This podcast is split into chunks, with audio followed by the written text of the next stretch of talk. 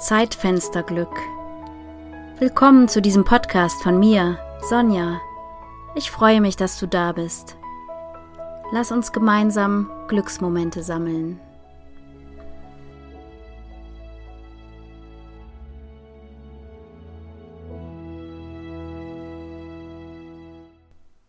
Hier mit dir ist Angst weit weg, weit, so weit entfernt, nicht mehr als eine Illusion.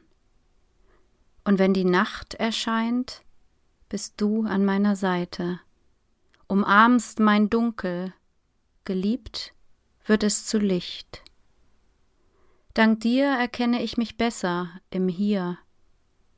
Dank dir erkenne ich mich besser im Jetzt. Und darum, hier mit mir ist Angst weit weg weit, so weit entfernt, nicht mehr als eine Illusion. Und wenn die Nacht erscheint, bin ich an meiner Seite, umarme mein Dunkel, geliebt wird es zu Licht. Ja, gerade prasselt der Regen auf das Dachfenster meines Studios und das passt auch irgendwie zum Thema, denn heute möchte ich näher beleuchten, wie du Zeitfensterglück vielleicht auch als Einschlafhilfe nutzen kannst. Manche Tage sind, ja, auf vielen Ebenen deutlich regnerischer als andere. Und wenn der Tag dann so durch dich wirbelt und du am Abend nicht zur Ruhe kommst, dann könnte Zeitfensterglück dir eine Hilfe sein. Denn das kann wirken wie so eine Solarlampe, die am Tage Licht und eben kleine Wunder gesammelt hat und sie nun, wenn es dunkel wird, abstrahlt, dir also ein Licht im Dunkel sein kann.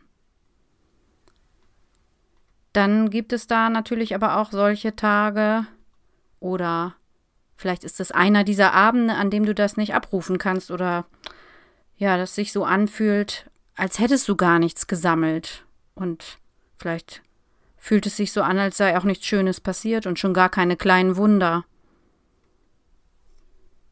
Dann habe ich den Vorschlag, dir ein neues Zeitfensterglück zu schaffen. Ein inneres Fenster zu öffnen. Und das darf natürlich auch erstmal sehr klein sein. Du könntest dich zum Beispiel an einen gemütlichen Platz setzen, dein Schreibzeug ruhig schon griffbereit legen und dir erstmal nur eine Hand oder beide Hände auf dein Herz legen. Das allein kann schon sehr tröstlich und beruhigend sein und auch irgendwie stabilisieren. Vielleicht strömt sogar Wärme durch dich hindurch. Und zusätzlich könntest du auch noch wohlig vor dich hin summen oder dich hin und her wiegen, dich vom Atem tragen lassen. Und dann schreiben über das, was du jetzt wahrnimmst. Gar nicht mehr so zurückblickst auf den Tag, sondern auf das, was jetzt ist, in dir, um dich herum. Vielleicht ist gerade nur ein Wort wichtig, vielleicht entsteht ein kleines Gedicht. Und vielleicht magst du ja auch singen.